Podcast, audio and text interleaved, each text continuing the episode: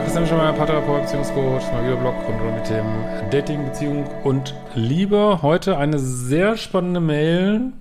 Die solltet ihr euch wirklich mal gut zu Gemüte führen. Äh, nicht, dass die anderen nicht auch toll werden, ich hier kriege, aber ich glaube, das ist für viele, die so auch so ein bisschen länger schon dabei sind, vielleicht eine Sache, die man sich wirklich klar machen muss. Eine so der letzten großen Hürden, würde ich mal sagen. Ähm, bevor man wirklich in stabile Beziehungen kommt. Aber gucken wir uns die Mail mal an. Ich habe nur mal einmal kurz drüber geguckt. Ähm, von Sineska. Hallo Christian, ich bin in den 30ern und seit sechs Monaten in einer Beziehung, in der vieles gut läuft. Ich habe aber wegen der vorherigen Arbeit an meinem Liebeschip einige Unsicherheiten. Ich war meist im Pluspol, mein derzeitiger Freund habe ich im bösen Online-Dating getroffen. Stirnrunzel. Er macht sehr schnell ein Date aus und war in seiner Polarität. Er schrieb kaum. Das erste, das ist ja meistens sehr hilfreich für die Polarität. Das erste Date war schön, anfangs wirkte er aber trotzig, später bestätigte er das auch gewesen zu sein. Er hatte davor scheinbar schlechte Erfahrungen mit Frauen gemacht. Seine längste Beziehung war zehn Jahre, kinderlos, erst ein paar Jahre älter und sehr korrekt. Anfangs gefiel er mir optisch nicht so ganz, aber das wurde mit der Zeit immer besser. Er war von Anfang an sehr korrekt und voll in seiner Polarität. Ich genoss die Tatsache, endlich mal die Kontrolle aus der Hand zu geben äh, und einfach nur Frau zu sein. Da wir beide Montag bis Samstag arbeiten und ich ein Kind habe, sehen wir uns immer am Wochenende mit Übernachtung. Das finden wir beide schade, aber dass wir nicht mehr Zeit füreinander haben, da wir beide mit unserem Haus beschäftigt sind, geht es im Moment nicht. Auf der anderen Seite ist es auch entspannter. Jeder kann unter der Woche seinen Aufgaben nachgehen und am Abend erzählen wir uns kurz vom Tag des anderen. Meistens habe ich das unglaubliche Gefühl, den Jackpot getroffen zu haben. Ja, und ähm, dafür muss man auch bereit sein. Also so krass sich das auch anhört. Also viele haben durch ihre schlechte Kindheit, ich glaube, bei mir war das auch teilweise der Fall, ähm, so ein schlechtes Gefühl und, oder was heißt schlecht, schwierige Kindheit, gibt ja viele Gründe, warum die schwierig sein kann, äh, haben da so ein schlechtes Gefühl mitgenommen und so ein Gefühl, ja, es liegt irgendwie an mir, mit mir stimmt irgendwas nicht, so, ne? Und dann leidet sich da häufig daraus ab, ich habe es auch nicht verdient, glücklich zu sein. Das kann so eine ganz schräge Verknüpfung sein. Und wenn man irgendwie ganz tief drin glaubt, ich habe es nicht verdient, wirklich einen coolen Partner zu haben, was glaube ich wirklich bei vielen ist, selbst wenn du denen dann einen coolen Partner vorsetzt, dann lehnen die ihn ab, weil sie das Gefühl haben, das gibt's wirklich. Das hört sich verrückt an, aber es gibt's wirklich. Ich habe das nicht verdient und du lässt es so zu. Das ist gut, ne? Äh, den Jackpot getroffen zu haben. Ich vertraue ihm total. Er hat noch kein einziges Mal diese toxische Unsicherheit in mir ausgelöst. Ja, das hört sich gut an, wie frühere Partner. Er ist auch immer zuverlässig. Allerdings hat er mich erst nach sechs Monaten seiner Familie vorgestellt, mit der Begründung gewartet zu haben, bis er mich komplett in sein Herz geschlossen hat und mich liebt und mir vertraut. Ja, also wenn er auch solche Horrorbeziehungen hatte. Also es klingt relativ lang, aber ich kenne auch Leute, die das so gemacht haben, gerade nach toxischen Vorbeziehungen, falls er die auch hatte vielleicht. Ähm, ja. Ich muss dazu sagen, dass ich meine Familie auch noch nicht vorgestellt habe, weil er sich noch nicht ergeben hat. Ja, dann ist er sowieso gleich und gleich. Ähm, ich habe aber auch nur noch entfernte Verwandte.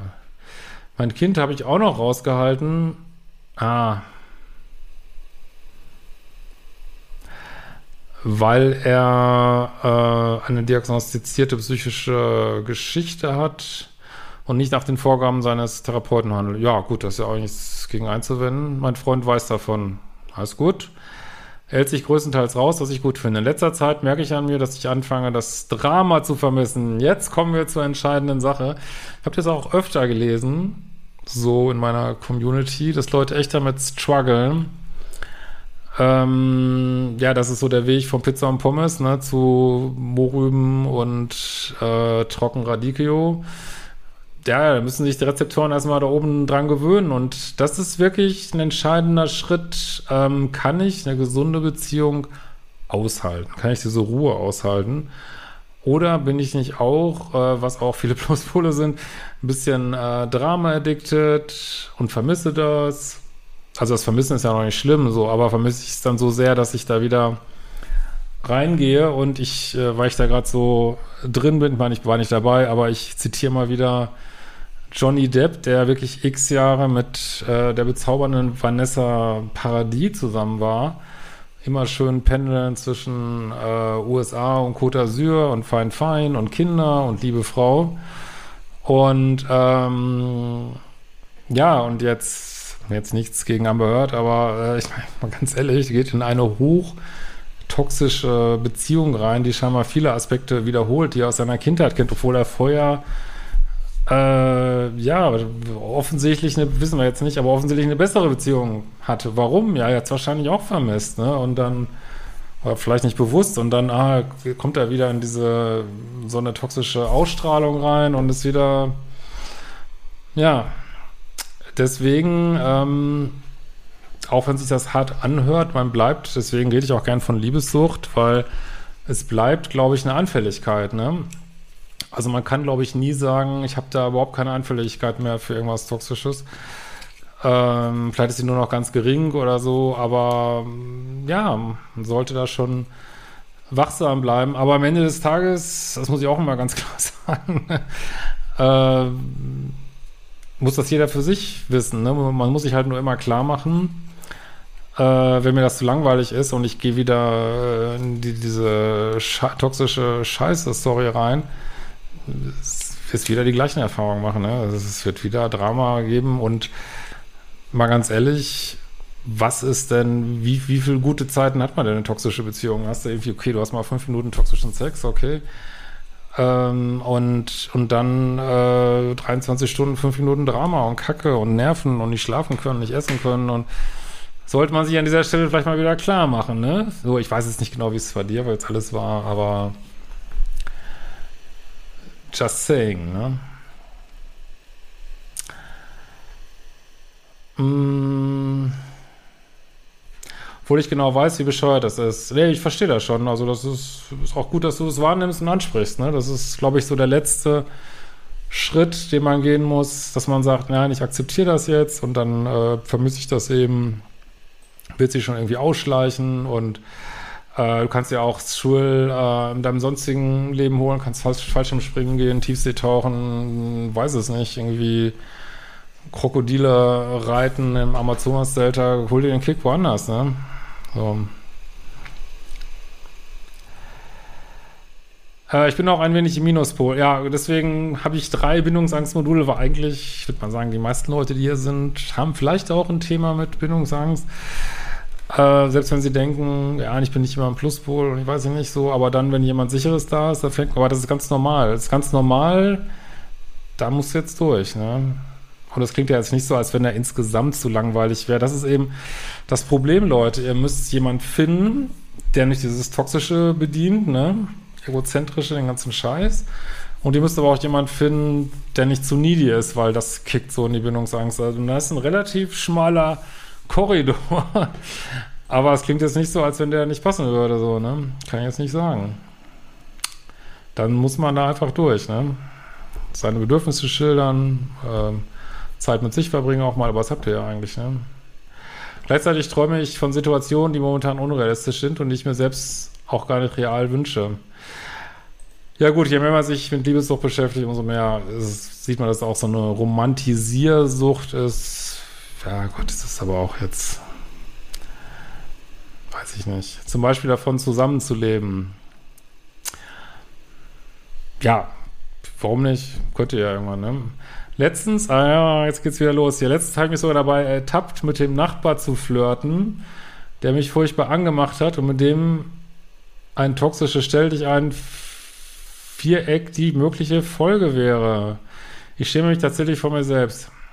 Also ist ja jetzt nichts passiert, ist alles gut, du sprichst es an, du schreibst mir eine E-Mail, aber das ist genau das Problem. Ne? Dann sagt man, also es ist wirklich ein hochspannender Punkt, ich finde auch spirituell ein spannender Punkt, weil vielleicht, ich kenne jetzt nicht deine Vorgeschichte, vielleicht kommst du, aber viele hier, die hier sind, kommen aus Vorgeschichten von der böse Narzisst, wie konnten die nur, nein und alle böse, alle, alle schlimm und hab das erlebt, dies erlebt, das erlebt.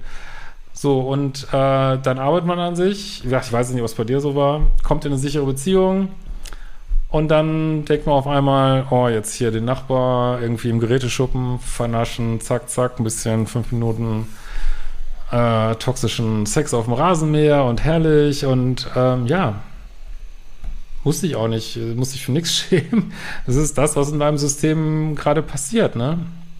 Und äh, mehr Ratschlag kann ich dir ja nicht geben, außer ja, dir klar zu machen, was, äh, das ist so ein bisschen so, als wenn man so einem Ex-Junkie, wenn der sagt, ja, mein Gott, äh, die Drogenpartys waren aber lustiger als hier, ähm, weiß ich nicht, auf der Nikolaus-Feier äh, hier äh, um die Ecke im Jugendheim. Ähm, ja.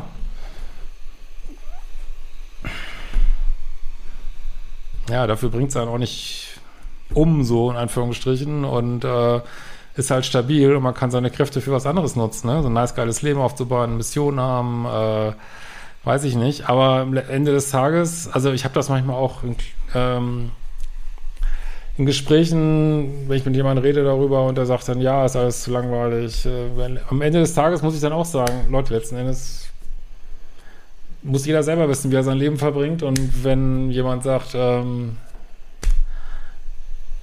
ja, keine Ahnung, ich kann auf diesen Spaß nicht verzichten, müsstest du äh, natürlich dann das abbrechen. Das wäre die Konsequenz, müsstest also aus meiner Sicht ehrlich sein sagen, glaube ich, kann Bock drauf, ich will lieber äh, sinnlosen, kurzfristigen Spaß haben, aber das willst du ja wahrscheinlich auch nicht. Ne? Und dann, also das, äh, wenn man so einen gesunden Weg gehen will, kann man halt nicht beides haben. Man kann nicht Affären haben und versuchen, committete, vertraute menschliche Beziehung zu führen. Also ich würde mir da mal ein bisschen Zeit geben und den Stroll mal woanders suchen, aber du machst es eigentlich genau richtig. Du stellst es fest, du verurteilst dich, solltest zumindest nicht verurteilen, nimmst es einfach wahr, sagst dir, hey, ich bin ein Mensch, ich bin nicht perfekt, ich bin auf dem Weg hier, ähm, einen Schritt nach dem anderen, morgen ist ein neuer Tag, äh, ich guck mal, was kommt und ich werde aber nicht überstürzt irgendeine Scheiße machen, so, ne?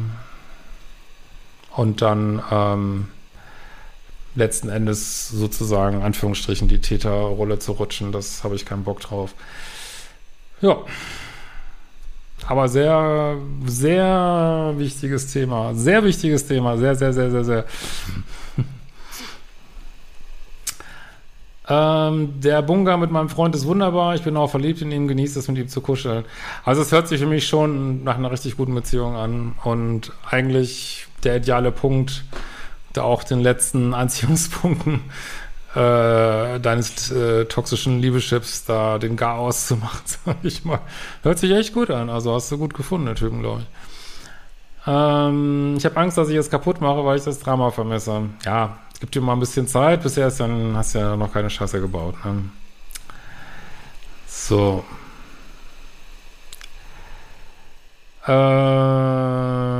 wir sind kompatibel oder nicht? Ja, hört sich ganz so an. Also würde ich jetzt so sagen. Ne? Soll ich das hier... Scheint so zu sein. Er hätte nichts gegen ein gemeinsames Kind. Ich möchte aufgrund der derzeitigen Situation keines. Ja, dann beschreibst du hier noch so ein paar medizinische Themen, aber äh, das müsstest du dann an der richtigen Stelle besprechen. Äh, kannst du mir einen Tipp geben? Ich habe deine Kurse gemacht zu einer äh, Psychotherapie äh, Kindheit mit diversen gruseligen Themen und ah, jetzt schreibst du auch kurz über die Ex-Beziehung. Ja, du hast, äh, das ist halt was für dich immer noch ein bisschen Vertrautes, ne? Das ganze Drama und Tata und ähm, aber sei froh, dass du so weit bist, wie du bist und du wirst da auch nicht zurück switchen, ne? Es gibt, also man kann eigentlich nur stehen bleiben oder nach vorne gehen, zurückgehen kann man ja auf diesem Weg nicht. Nicht wirklich. Ähm, und also ich denke mal, selbst wenn du da irgendwie äh, auf mal eine schiefe Bahn kommen solltest, wird dir das, glaube ich, ganz schnell wieder zum Hals raushängen. Aber ich würde es einfach gleich vermeiden, weil das wird so, glaube ich, äh, so ein Typ, mit dem man wirklich vibet, ne? Und wo Bunga ist gut, äh, ihr versteht euch gut, ist alles cool. Den musst du erstmal finden, ne? Also, aber gut, ein Tag nach dem anderen und wir sehen uns bald wieder.